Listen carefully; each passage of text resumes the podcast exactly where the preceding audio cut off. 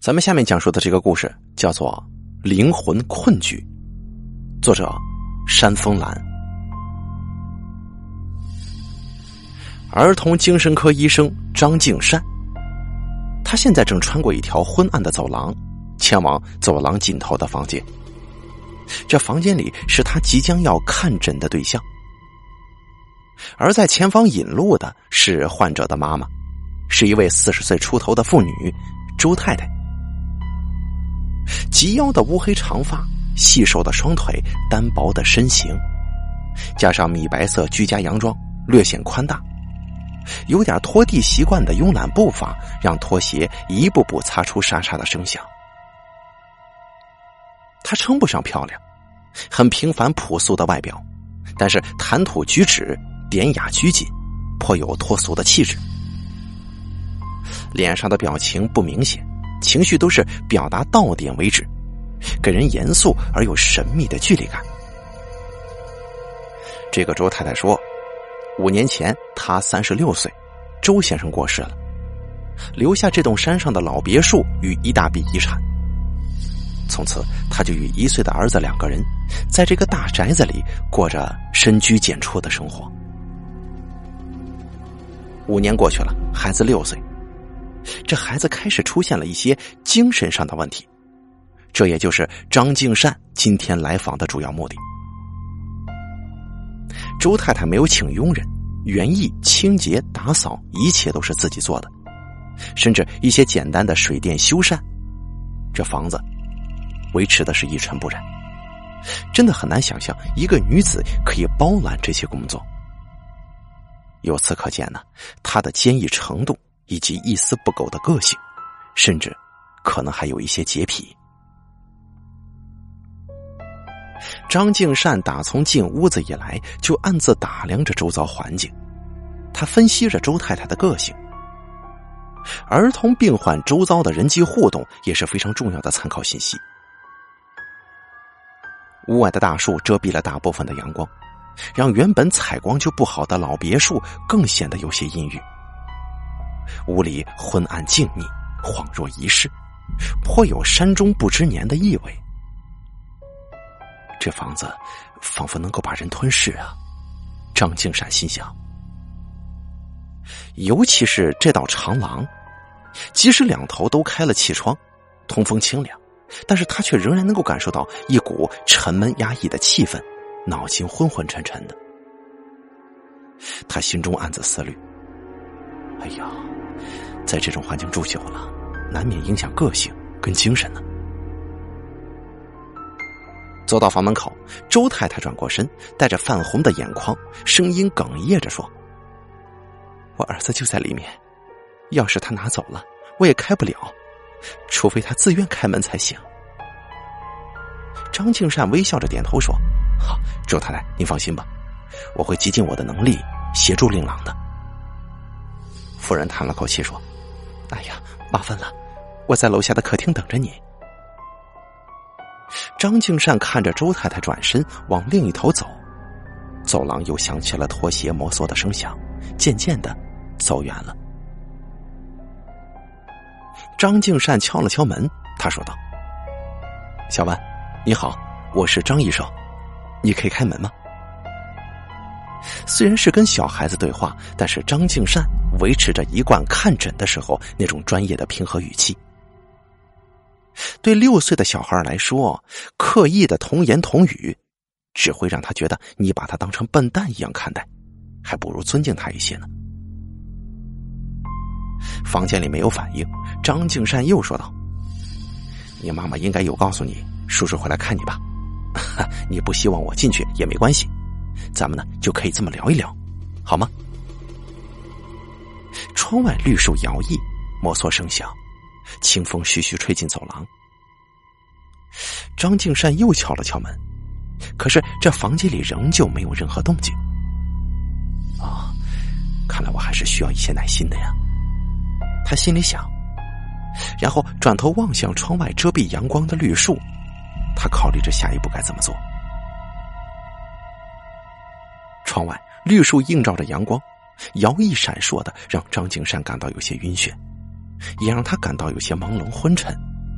于是他甩了甩头，往后伸展肩膀，打起精神。过了良久，屋里传来一些窸窸窣窣的声响，于是他又敲了一次门，说道：“小文，你在里面吗？”房里的人踩着轻轻的脚步来到门前。“你是妈妈吗？”一个童音问道，语气有些紧张和迟疑。“不，我是张医生，我是来帮你的。”虽然隔着门，张敬善仍然露出亲切的微笑。你也可以叫我叔叔就行。呃，能让我进去吗？张敬善和气的说。我我害怕我妈妈进来，咱们这样聊聊就好了。小文的语气似乎放松了一些。好啊。张敬山一屁股坐到了地上，盘起双腿，一派轻松的样子。小文接着说。叔叔，我妈是怎么跟你说的？妈妈说你老是躲着她，关在房间里不肯出来，还说呀，你一直讲一些奇奇怪怪的话呢。所谓奇奇怪怪的话，其实是幻想编造出来的故事。有的时候会说出想死、想离开人世这种负面的话。小文沉默了大约有五秒钟，叹了口气说：“叔叔，请你帮帮我妈妈。”她她不知道自己病了。若说妈妈病了，张景善也是持保留态度的，因为这栋房子，啊，干脆来说吧，或许这一整个家气氛确实有点不那么正常，并且他也不想立刻反驳这个孩子，形成对立面，那么会妨碍后续的沟通的。啊，呃，你为什么会这么说呢？你为什么认为？你妈妈病了呢？张景山笑着回问。小文接着说：“妈妈个性害羞，而且从来没有工作过，也不懂跟人交际。虽然有爸爸的遗产，但是他又害怕被外面的那些人骗了，所以他避免跟外人接触。”张金善说：“哟，你年纪不大，听这口气也是专业的医生态度呢，分析的很好啊。”张敬善试图通过称赞与认同拉近跟这个孩子的距离。你能多说一些跟妈妈的事儿给叔叔听吗？张敬善用引导式的问话。小文长长叹了口气说：“哎呀，从小就是妈妈一个人带着我，她怕我被欺负不能保护我，所以都不让我出去的。我没有上幼儿园，都是妈妈自己教我。”他喜欢看书，为了教我，他买了很多的书，粘土、积木，还有画画，都是妈妈自己学好了之后教给我的。但是我真的很想上学，想交朋友。我在电视里看到有很多朋友的人，我就觉得很羡慕。电视上也说了，到了六岁就可以读小学了。我以为终于能交上朋友了，但是妈妈说还不行。因为我跟别人不一样，不用去上课，只要他教我就好。张敬善听完之后再推想，或许周太太真的有管教上的一些偏执情况，才造成孩子负面反弹了。但是张敬善也不敢肯定啊，毕竟这只是一个六岁的孩子他的一面之词，并且这孩子可能有精神上的问题。小凡呐。妈妈没有办法限制你不去上学，而且叔叔也可以帮你和妈妈谈谈的。你看，张敬善安慰小文，但这可不是敷衍之词啊，因为这切切实实的是关乎孩子的权益。张敬善又说了几句安慰小文的话，然后问道：“你是因为这样，所以总是会说一些奇奇怪怪的话吗？”小文沉默片刻，终于开口说道。叔叔，不是的，根本不是那样的。后来我才知道是妈妈病了，所以才把我关在屋子里。我只是希望能够治好妈妈的病。你让妈妈变得更担心了，这病怎么会好呢？张敬善顺着话题问道：“你觉得妈妈是怎样的病呢？”小文陷入了沉默。过了一会儿，开口说道：“叔叔，你确定我妈妈不在旁边吗？你放心吧，这个地方只有叔叔在这儿呢。”张敬善用很和蔼以及确定的语气回答，同时左右看了一下：“可以让叔叔进去吗？你悄悄的跟我说，让我帮你好不好？”张敬善见小文并不拒自己于千里之外，因此他希望更进一步的接触。叔叔，不行的，我害怕我妈妈也会进来。小文说：“哈，那好吧。”张敬善很干脆的回答：“与孩子沟通啊，有的时候避免执着一个特定的点，从侧面让他敞开心房，也是一个不错的选择。”妈妈的病是胡思乱想，她胡思乱想，把我关在这个屋子里。小文落寞的说。我要求妈妈带我出去，但是妈妈总是不许。她说我要什么都能买给我，但就是不能出去。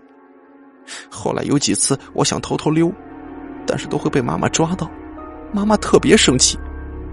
后来我也生气了，我也顶嘴了，妈妈被我气哭了，然后我也哭了。小文毫无头绪的叙述着，多半像是在宣泄什么。渐渐的，他啜泣起来了。他生气就叫我去睡觉，叫我去睡觉，然后我也哭着睡着。小文哭了，虽然一直没有提到妈妈的病，但张景善仍旧静静的听着，一边思考一边评估待会儿再跟周太太再次商谈的时候要确认的一些信息。但是他一试着分析并且盘算下一步的时候。他就开始觉得昏沉，脑袋像是蒙上了一层薄雾，越想越觉得吃力以及模糊。他紧闭双眼，捏了捏鼻梁，调整呼吸频率，然后整理思绪，说道：“你说说，你妈妈怎么病了呀？”“因为她太爱我了，因为她太爱我。”小文哭着说：“我妈妈爱我爱到胡思乱想，她想把我永远关在屋子里。”她会把我关在屋子里很久很久的，我可能只有死了才能离开。小文越来越激动，声音也变得尖锐起来，有点歇斯底里了。张敬善却隔着门，只能担心，只得赶忙安慰。小文稍微平静下来，压抑着哽咽，细声细语的说：“但是妈妈不会让我死的，叔叔，妈妈不会让我死的，除非妈妈病好了。”因为，因因为，叔叔，我偷偷跟你说，因为我后来才发现的。小文越说越是哭泣的不能自制。张景山屏息，等待小文把话说完。小文啜泣不止，断断续续的说：“原来爸爸出车祸的时候，那个时候，我我就在他车上。”你胡说！女人尖笑声划过走廊，断了小文的话。语音回荡在昏暗的走廊里，张景山吓了一跳，并且脑海当中嗡嗡作响。他看见周太太站在走廊的另一端，正恶狠狠的瞪着自己，胸口快速并且用力的喘息起伏着。他撇头走下楼了。张景山回过神来，心里感到挺愤怒的。不止因为周太太打断治疗过程，更是因为他擅自窥探他跟病人的对话，这是他的专业所不能容忍的。每个人的内心当中都有如不可侵犯的圣堂，精神科医生的角色甚至比亲人更为亲密。哎，小文，小文，他急促的敲门呼喊，担心小文会突如其来的惊吓做出什么傻事。但是任由他敲门敲了数次。门内都毫无反应。张景山怒气冲冲的走到客厅，里面空无一人。他随即克制怒火，放慢呼吸，至少等会儿啊，他才能够理性的跟周太太进行沟通。而且就这样看来的话，这周太太的精神状态可能也不稳定。他放慢呼吸跟脚步，一个人在客厅浏览四周的摆设。客厅墙面与柜子上摆放了许多一家人的照片，里面有年轻的周先生、周太太以及一岁多的小文，满满的都是全家福照片、独照或者二人照，洋溢一家人的幸福，也洋溢出了周太太对先生的思念。但是看起来呀，这些都是先生离世之前所拍摄的，有点时间的照片了。没有近期他跟孩子的独照或者合照，这茶几上还凌乱的堆叠了几本书籍，其中有《孩子的教养》《打开孩子的心》《儿童心情两三事》，还有张景善《儿童心理学》。这，这是自己的著作呀！他拿起书本，随便翻了翻。作者简介：张景善，美国精神卫生总署神经内分泌研究所高级研究员，美国乔治亚医学院、荣民总医院精神部儿童青少年精神科主任。哎，后面一个是一九六九九月，一九六九年九月至今，一股熟悉的感觉。伴随着眩晕袭来了。现在是几月份呢？哪一年呢？看着资历年份，他试图回想今天的日期，但是脑海里却是一片混沌。他看着“张金善”三个字，感觉既熟悉，怎么又陌生呢？他又翻了翻里页，里面满满的荧光笔注记与笔记。儿童病患周遭人际互动也是很参考的信息的。对六岁的小孩子而言，刻意的童言童语只会让他觉得你把他当成笨蛋一样看待。透过你的称赞与认同，拉近儿童的距离。与孩子沟通，有时候要避免执着一个特定的点，从侧面让他敞开心房。每个人的内心当中都有如不可侵犯的圣堂，精神科医生的角色甚至比父亲、比母亲更为亲密。哎，这些划线的字句给他一种无法形容的抽离感。张医生，你太让我失望了，你根本就不专业，根本不专业。一旁传来周太太冷冷的尖酸刻薄的声音。张金山感到一阵倦意，全身有点发软。他克制怒火，颤抖的说：“周太太，你是不应该介入疗程的。我有我的计划，你不应该打断我的。哼，你根本只有书上的理论，你根本只会写个书罢了。”周太太拉高音调，近近于尖叫了。张敬善转过身，却没有看见周太太。他四处张望，但是不知道这个声音是来自何处的。你根本只是帮助他胡思乱想，你根本是帮倒忙啊！他想离开我呀！周太太哭喊着：“喂，请你出来谈一谈嘛，我才能知道你儿子到底怎么了。”还有你，张景山对着空气大声喊：“难道是我胡思乱想吗？你相信那个孩子说的吗？”你相信那个孩子说的吗？周太太凌厉哭喊：“你相信我的宝贝儿子跟我的先生一起走了吗？”这对母子的病情真的让他困惑了。如果小文死了，那么房间里的是谁？如果小文没死，为什么要说自己死了？究竟这对母子各自在胡思乱想些什么呢？只有了解周太太的病。才知道孩子为什么会这么说，但是周太太在哪儿呢？周太太，请你现身吧，让我帮助你啊！张金山再次对空气大喊，但是又一阵倦意袭来，让他跌坐到沙发上。周太太，你……张敬善试图开口，但是声音却越来越嘶哑，渐渐发不出声音了。终于他找到了周太太声音的源头。因为他发现他自己的嘴巴正在不由自主的开合着。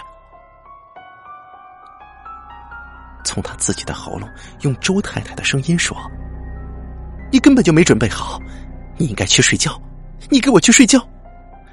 你准备好了再来准备好了再来把儿子看好把我的宝贝儿子看好觉自己的表情正在狰狞着。周太太的哭泣以及碎碎念的声音越来越模糊。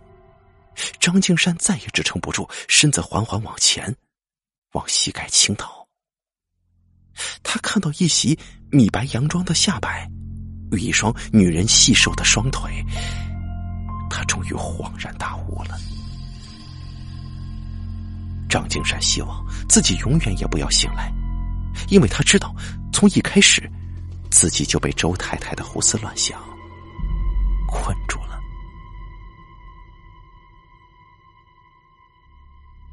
好了，灵魂困局的故事演播完毕，感谢您的收听。本故事作者山峰蓝，演播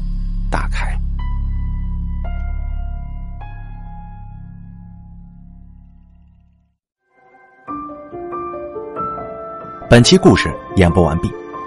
想要了解大凯更多的精彩内容，敬请关注微信公众账号“大凯说”。感谢您的收听。